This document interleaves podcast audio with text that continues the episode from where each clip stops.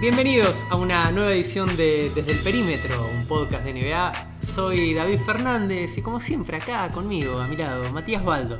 ¿Cómo estás, Mati? ¿Cómo andás, David? Bueno, riéndonos un poquito porque le pifiamos, la verdad. El otro día dijimos, tenemos un deadline tranquilo Sí, y fue todo lo contrario.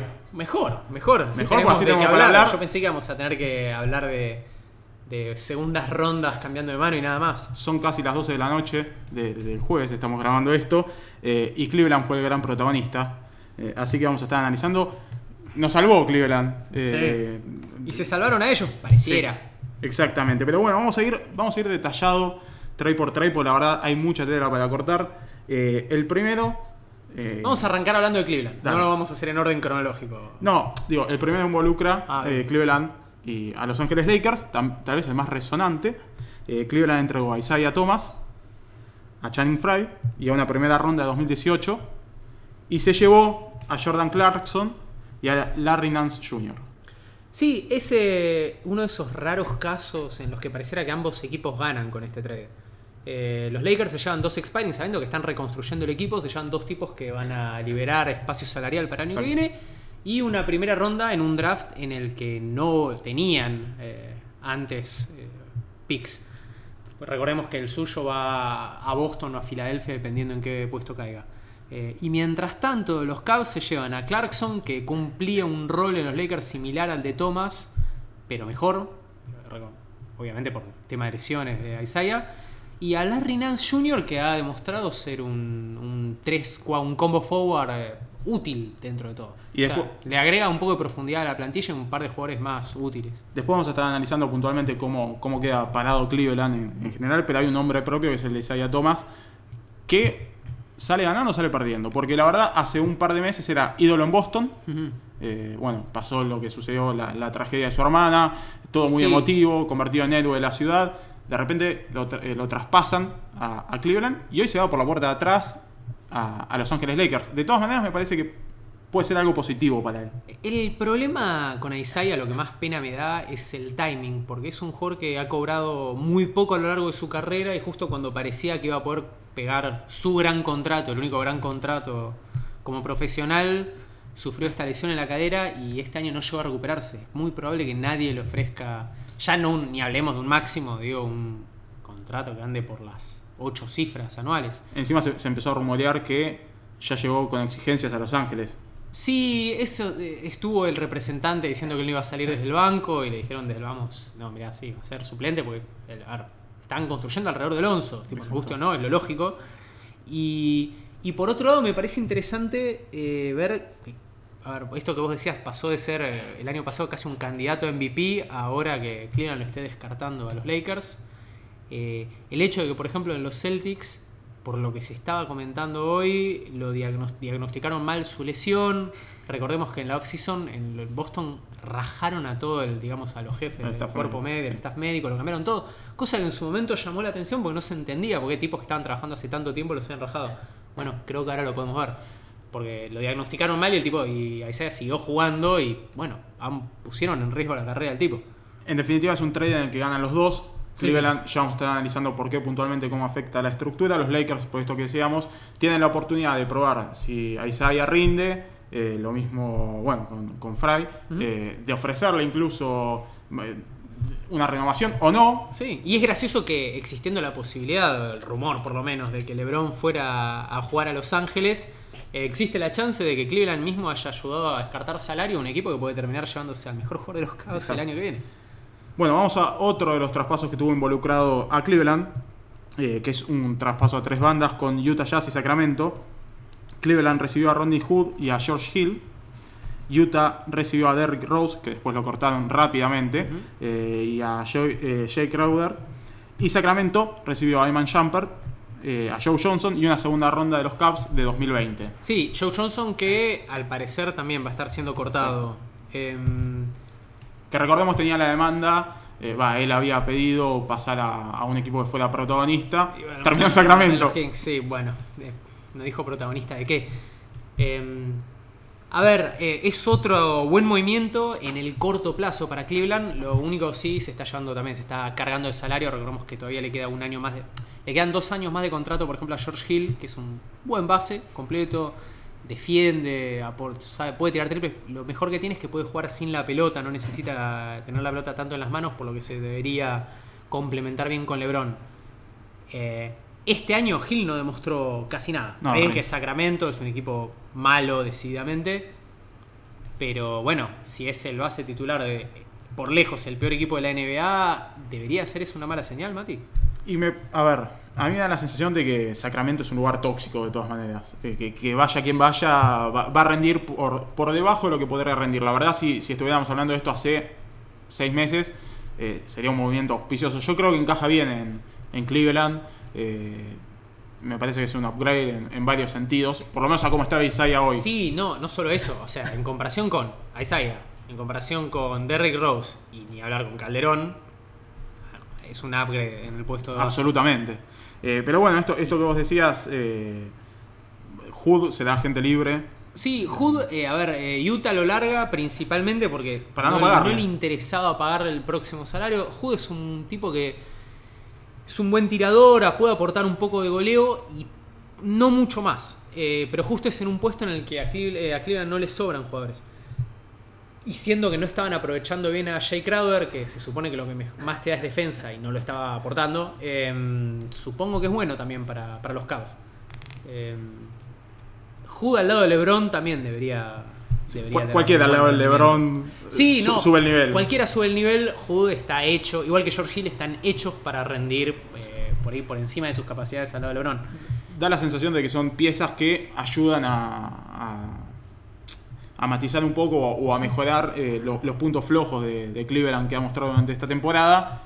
Obviamente todo potenciado por LeBron, ¿no? El tema con, me parece, con lo buenos que fueron todos estos trades para Cleveland, siento que no terminaron de arreglar mucho, ni un poco en realidad, eh, su punto más débil que es la defensa. George Hill un poco, su- o sea, sí, George Hill es una mejoría, pero en el resto de los puestos no es que hayan Sí, conseguido demasiado. digamos, al lado de lo que eh, tenían, eh, es un pequeño upgrade, no es el ideal. Eso- ese es el tema, es un upgrade, pero ¿Cuánto? Claro, es, van a mejorar algo que ya, en lo que ya eran relativamente buenos, que era en la ofensiva, pero van a seguir siendo bastante malos en defensa. Bien, bueno, sobre este trade analizamos Utah cortó a Derrick Rose, se quedó con Crowder, me parece que, que encaja bien también en, lo que es su propuesta habitual. Y en Sacramento, eh, bueno, se sacaron el contrato de Hill, que es de 40 millones por los próximos dos años. Vale aclarar también que por fuera de este trade, en Sacramento cortaron a Papayanis, el pivote griego que habían drafteado, creo, un puesto 13 hace un par de años. Y Sacramento nada. Eh, ve- veremos cómo termina el Joe Johnson. eh, creemos que, que lo van a cortar y... Puede que termine incluso en Cleveland mismo. Por eso, eh, todavía es uno de esos nombres, al igual que Derrick Rose, que no sabemos dónde puede llegar a terminar. Sí, la diferencia es que Joe Johnson puede aportar algo positivo a un equipo Claro. todavía. Y el último trade que involucró a, a Cleveland fue toda una sorpresa. Fue entre viejos conocidos de, de la NBA, Cleveland y Miami. De, Ian Wade volvió a Miami a cambio de una segunda ronda de 2024. Sí, es una. Nada. claro, es una formalidad la segunda una ronda. gentileza, me parece, de Cleveland. Básicamente, Wade pidió volver a Miami y le, dieron el gusto. No ter- lo que no termino de entender acá es. eh, Son varias cosas. Primero, ¿por qué Wade se quiere ir cuando estaba jugando con su mejor amigo? Debería pelear por el título este Debería pelear por el título este año. Segundo, raro que LeBron no haya elevado la voz. No haya influido. Claro. O salvo que él haya estado de acuerdo. No, no, de acuerdo estuvo. No creo que lo hayan hecho. A Porque Wade no va a haber pedido el trade eh, a sus espaldas. Porque encima, a ver, eh, como, en, como en cualquier deporte eh, colectivo, si a la figura le sacas a su mejor amigo, a su mano derecha. Claro, pero al mismo tiempo el mejor amigo se quería ir. No, por eso, eso, es lo raro. Por eso, eh, digo que es muy difícil hacerlo sin su, con- sin su consentimiento y sobre todo no hacer que eso genere un problema en el vestuario. Un problema en el vestuario que ya existía y que probablemente haya sido el detonante eh, también para, además de la mejoría eh, en lo táctico eh, No, no, que hablábamos, el problema del vestuario sin duda existía. Sabíamos que había problemas graves, limpiaron casi todo el vestuario y sabemos también que en general había eh, problemas serios entre determinados jugadores y la dirigencia. Extrañamente, por ejemplo, Isaiah Thomas era uno que estaba en buena relación con la dirigencia y sin embargo lo fletaron. Eh. Wade probablemente no estuviera en buena relación porque recordemos que es del padre de LeBron y también lo fletaron. Eh, Para mí lo que, lo que buscó Cleveland con esto es, de cierta manera, sacarse cabecillas. Porque, a ver, con, con los jugadores que lleva hoy en día, que tiene hoy en día Cleveland, eh, es todo eh, lo que LeBron quiera que se haga. Sí, también eh, consiguió rejuvenecer mucho el plantel. Cambiaron varios veteranos por tipos un, tipos un poco más jóvenes y que probablemente puedan aportar algo el año que viene sin con o sin LeBron. Pero el tema del trade de Wade es que Wade todavía está aportando. Sí. Incluso este Wade todo roto, viejo y, y malo, eh, seguía siendo un jugador que aportaba valor al equipo. Sorprendió por eso, sorprendió también eh, la moneda de cambio. Eh, aportará ahora en Miami. Sí, eh, también que es un equipo de playoffs, un equipo Vuel- interesante. Vuelve a casa, experiencia, todo lo que ya remarcamos varias veces de Wade, que en playoffs sobre todo tiene un plus. Sí, ¿puedo hacerte una pregunta? Digo, eh. Wade estuvo en. No, bueno, no vamos a decir que fue nada raro lo de Miami, pero bueno, el vestuario no, no- al parecer no estaba demasiado bien porque medio que se desarmó todo. Eh, fue a Chicago, el vestuario prendido fuego. Después a Cleveland, el vestuario prendido fuego. Estamos hablando de un chico malo. Conflictivo. ¿En qué punto no podemos empezar a decir, che, tal vez no sea el líder más positivo que puedas encontrar en la NBA? No, eh, seguramente po- podamos reflexionarlo. Lo que pasa que me parece que choca mucho con las estrellas o co- con, compañeros eh, y, y es lógico. Eh, es una estrella. Entonces es el ego de las estrellas. Yo creo que justamente que es al revés. Creo que no es que choca tanto con, con las estrellas, sino que choca con. En Chicago pasó eso, por ejemplo. Era tipo. el- eran Butler y Wade contra todo el resto del plantel. Igual cada caso No sé particular si es- pasa es algo diferente. relativamente similar en Cleveland. Bueno, por las dudas eh, aprovecharon, se lo, se lo sacaron de encima. ¿No es gracioso que hayan traído a todo el mundo menos a Kevin Love, que era el que Sí, todos decíamos que iba a bueno. ser el primero que iban a cambiar? Eh, es, es gracioso, pero creo que tal vez la lesión influyó en algo. Eh, bueno, de todas maneras, excediéndonos de, de lo que es Wade y de lo que es Miami, la gran pregunta es, ¿mejora Cleveland? Eh, ¿Puede competir con Golden State? ¿El este es de Cleveland? ¿Cómo lo ves? Eh, mejora, mejora. Claramente mejora. Eh, para mí seguía siendo el favorito en el este solamente por tener a LeBron. O sea, cuando tenés al mejor jugador del mundo es bastante fácil ser el favorito en una conferencia débil. Pero por otro lado no los veo teniendo ni remotas chances contra Golden State. A menos que medie una lesión. De Sí, tipo. que, que puede cambiar Pero todo, claro, eso puede cambiar, eso no, no- claro, no sirve para el análisis porque si La pregunta es, un igual- francotirador en el entrenamiento de Golden State y Sí, que baje a dos o tres, porque si baja uno solo no sé si le alcanza. Eh, y, y la otra gran pregunta es, ¿estos movimientos nos dejan ver de alguna manera si LeBron va a seguir el año que viene o no? No, para nada. Para nada. A mí me Eh, especialmente pero- porque hoy, a ver, lo que se reportó en distintos medios en Estados Unidos es que no acordaron ninguno de estos tres con LeBron. Los hizo solamente la dirigencia, que hizo un muy buen laburo. El amigo Pero Kobe Altman. Claro, Kobe, eh, manager novato. Pero que estuvieron muy bien igualmente. O sea, el equipo mejoró, eso es indudable. O por lo menos, era un equipo que no estaba funcionando y cambiaron a todos los jugadores, excepto al mejor. Por eso, va- valiente. Está eh, bien. la verdad es un... eh, Después veremos cómo sale. Ah, no, Eh, obvio. por- con el diario del lunes podemos decir, bueno, pasó otro sábado. Pero la apuesta decisión- está bien, la apuesta está bien. No hay ni- ninguno de estos trades, eh, uno los Son ve ilógicos. y siente que Cleveland perdió. Después puede pasar cualquier cosa, pero eh, así en el análisis, pensando en el corto plazo, fueron todos buenos trades para Cleveland. Bueno, eh, eso nos dejó Cleveland, eh, que fue el gran protagonista de, de la jornada, este 8 de febrero que, que ya se terminó. Vamos a- al resto, a un repaso del resto de los trades, ¿te parece? Por favor. Eh, otro a tres bandas entre Denver, los Knicks y Dallas. Vamos a lo que recibió cada uno. Denver recibió a Devin Harris, que estaba en Dallas, y una segunda ronda de los Knicks. Los Knicks recibieron a Emmanuel Moody. Eh, alguno, le mandamos saludos a algún hincha de los Knicks eh, que está un poco descontento. Y una segunda ronda de Denver. Y Dallas recibió a McDermott y a la segunda ronda de Denver. Sí. Eh, eh, ¿Tiene alguna lógica? Lo podemos analizar por parte, por, por franquicia. ¿Qué te parece? Eh, siento que hay menos virus en mi computadora después de bajar 18 capítulos en torrent de alguna no, serie. No bajás capítulos, porque es ilegal eso. Por favor. Eh, que en este. eh, Nos van a venir a este acá. eh, la realidad es que son todos, son todos descartes. Lo único interesante acá es. Eh, Denver siempre encuentra la forma de perder en algún trade todos los años. Los Knicks apuestan por Moody, que es uno de los peores jugadores con minutos relativamente importantes en toda la liga. Eh, pero bueno, una segunda ronda para ver si podés sacarle un poco de juego a un tipo que tenía supuestamente algo potencial no me parece, no me parece mal. Eh, y para nosotros que somos medio nerds, me parece que lo más interesante acá va a ser ver a, a McDermott con el libro de jugadas de Rick Carlisle en Dallas. Nada más que eso. Sí, eh, que es un equipo que tiene espacio salarial. Eh, McDermott es eh, agente Agente libre, así que si funciona, le pueden llegar a pagar algo. Recordamos que la segunda ronda que recibió Denver de los Knicks es vía Los Ángeles Clippers. Eh, bueno, eh, es un. No sé, Moody ahí en los Knicks es como un relato que ya vimos. Eh, Es otro base idiota para la larga lista de bases idiotas que han tenido en su historia los Knicks. No cambia absolutamente nada. Pasamos a otro trade. Este me, me gustó. Eh, Orlando Magic, Phoenix Suns.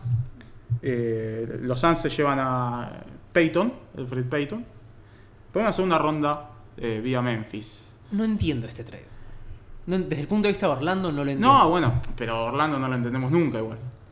Es como buscarle una explicación a los Knicks. Si Willy Hernán Gómez lo pagó, que ya vamos a hablar de ese trade, lo pagó Charlotte dos segundas rondas y nos pareció nos pareció caro, o sea, ¿cómo puede ser que cueste una un jugador que es titular como Alfred Payton? No, no es un jugador que me guste para nada, pero creo que es un eh, es casi nivel de un mal titular en la liga, es un buen suplente, Claro. está ahí, está en el limbo entre las dos cosas. Y para Phoenix le sirve, lo pagó muy barato. Phoenix no tiene jugadores. eso. O sea, Phoenix tiene dos tipos que son jugadores de NBA y el resto están para jugar en la Por Liga eso, Nacional. ayer el partido que jugó con San Antonio es de lo peor que he visto de, de un equipo de NBA, probablemente. Eh, digo, lo pagó muy barato. Ese es Eh, el tema. Me parece que es excelente el trade para Phoenix, aunque sea solamente porque eh, estás comprando barato un tipo que probablemente incluso si no te gusta lo renovás y en dos años lo traías por más que una segunda ronda.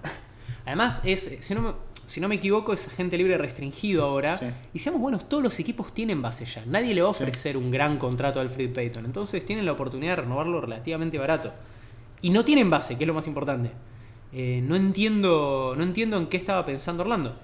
Eh, eh, Entiendo que cambió la dirigencia después de la Fergarino, que tenemos que mencionarlo por contrato por lo menos una vez cada, Creo que cada tres programas cada dos sale. programas. Sí, eh, recuerden, recuerden la foto que salió de Garino firmando el contrato con atrás Eso planes es del increíble. equipo. Eh, En, la N- en una NBA que a veces no sé, que a veces tiene situaciones hiper profesionales y a veces tiene cosas de amateur no se nos puede escapar a nosotros planificando la tercera temporada desde el no perímetro. sabemos quién estoy implicado. No quemes puentes, Mati. No quemes No, puentes. bien, Hay no, contactos no, que por ahí tengamos que no, utilizar algún día. No voy a mencionar a nadie en particular, pero bueno, Orlando no, no lo solemos entender. Bueno, pero cambiaron completamente la dirigencia y entiendo que una dirigencia nueva diga, che, no queremos a Peyton, no lo drafteamos nosotros, que sea a cargo otro. Pero por una segunda ronda es casi lo mismo que nada. Eh, es literalmente nada. Era mejor esperar o ver si alguien le ofrecía poco, por ahí renovarlo y ver si lo cambias después. O de última tenerlo, porque si tu alternativa es tener a DJ Austin, no. no hay mucho. No. Seguimos eh, con, con los trades de- del 8 de febrero. Miami Heat, que ya lo mencionamos, eh, volvió a casa Luke Babbitt en un trade que fue con Atlanta Hawks. Falta Eh, que vuelva del retiro Chris Bosh y está el Miami Heat de 2015. Exacto. Mac. Roberts Y sí, y, Babbitt. y Chris Anderson que vuelve del retiro. Bueno, y Okada White, que había ido a Atlanta Hawks, que lo cortaron ya. Eh, nada, somos un tirador.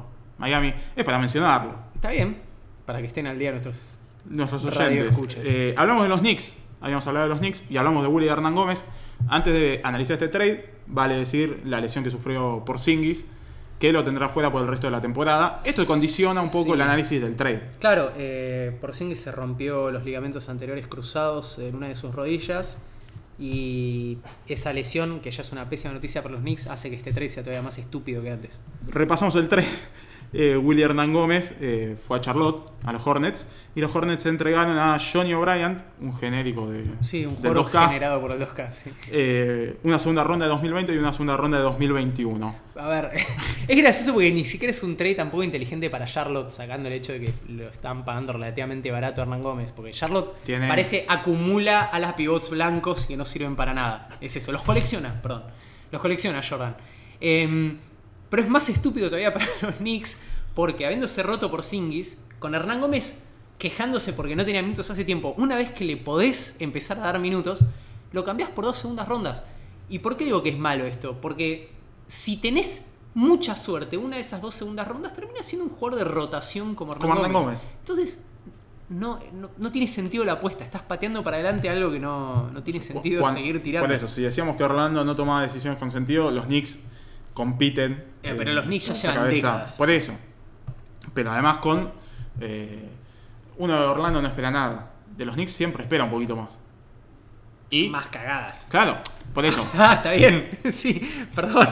Nos encontramos con esta situación. Bueno, Hernán Gómez, que decididamente estaba todo mal. eh, Además, recordemos, yéndose. Hernán Gómez es el eh, mejor amigo de Porzingis en el Claro. plantel. Contento por Singis. También, sí, chocho. Eh, estaba el tema también, decían, de que caía mal en el vestuario algunos, de que Hernán Gómez y Porzingis se hablaban todo el tiempo en español y medio que dejaban de lado a los otros jugadores. Puterío, nada. Pero además, si, si- a ver, si el futuro de la franquicia es por Singis y a por Singis le gusta hablar español, que los demás aprendan español. Exacto, estoy totalmente de acuerdo. Vamos con uno de los últimos eh, entre los Pistons y Chicago Bulls. Jamir Nelson, eh, Nelson fue a Detroit y Chicago recibió a Willie Reed y una segunda ronda. Sí, es el. Es, eh, todos los años tiene que haber un trade a lo Doc Rivers y esta vez, obviamente, tenía que ser Stan Van Gundy que se lleve un tipo al que él dirigía en otro equipo hace 7 años. Eh, está bien, Jamir Nelson ha demostrado que es un buen base suplente, digno para jugar 15 minutos por partido el pick and roll. Está bien, y a Detroit no le sobra nada. Sí, y suma a- al nuevo Detroit de Blake Griffin, que ya estuvimos hablando y lo pueden escuchar en el podcast anterior. Eh, Sí, teniendo a Reggie Jackson y Ish, Smith, no sé cuánto va a poder llegar a jugar Jamir Nelson, pero bueno. Y, pero, sí, eh, va como base experimentado, va a sumar minutos. Eh, Reggie no, no estaba lesionado, Sí. por eso. Sí, si no lo estaba, próximamente lo estará porque vive lesionado, así que sí, no es verdad, igual está, está roto. Em, sí. De, de esta etapa de- del deadline, me quedan también los nombres que no pasó nada. Como Tyreek Evans. Eh, sí, es extraño, se reportó, por ejemplo, que tanto Boston como Denver ofrecieron dos segundas rondas por Tyreek Evans, que yo entiendo que Memphis no quería dárselas, pero lo va a terminar perdiendo a fin de año, porque recordemos es expiring a cambio de nada. Yo creo que hubiera estado mucho mejor Memphis, siendo que está tanqueando, porque ya sabe Sí, que sí. no puede ir a playoffs.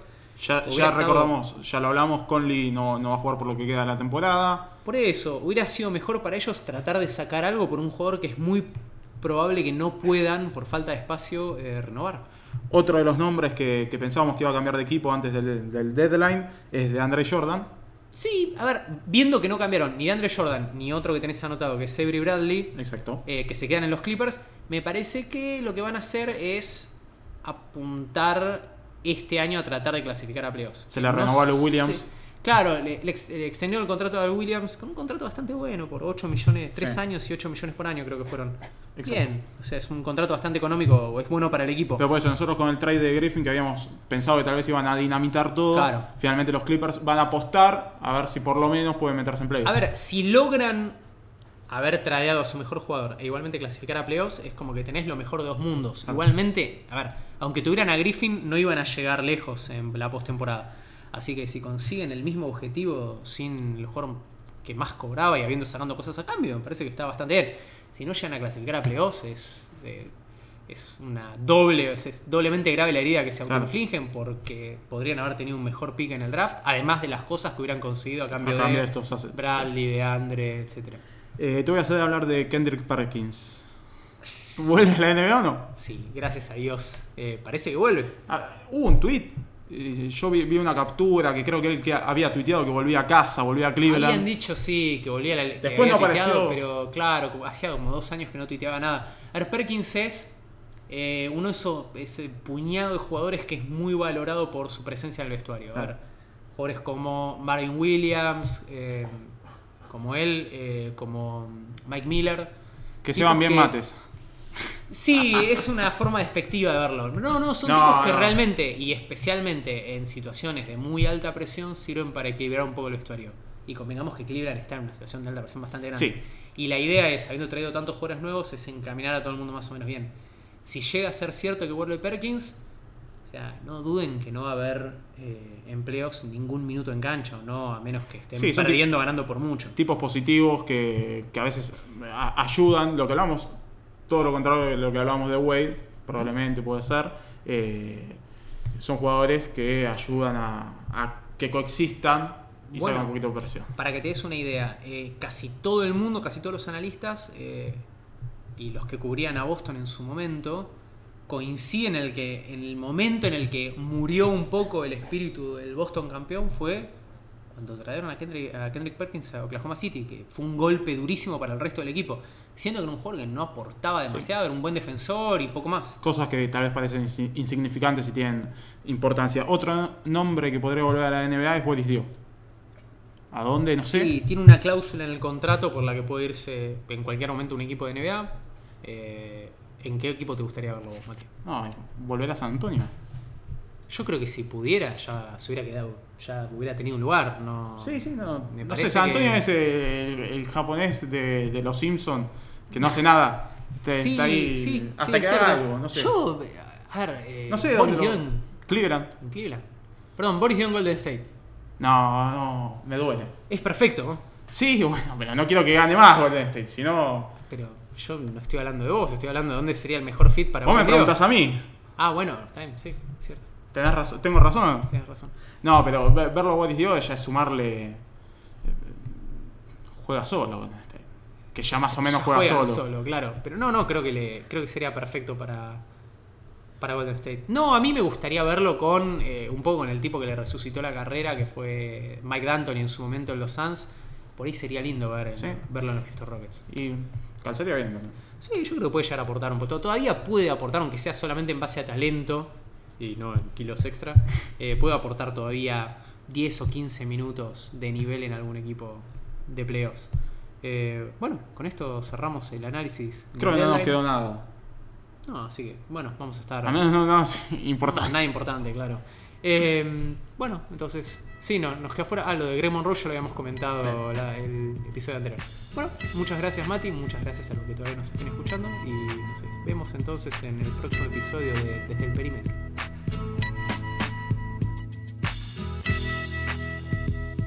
Take that for data.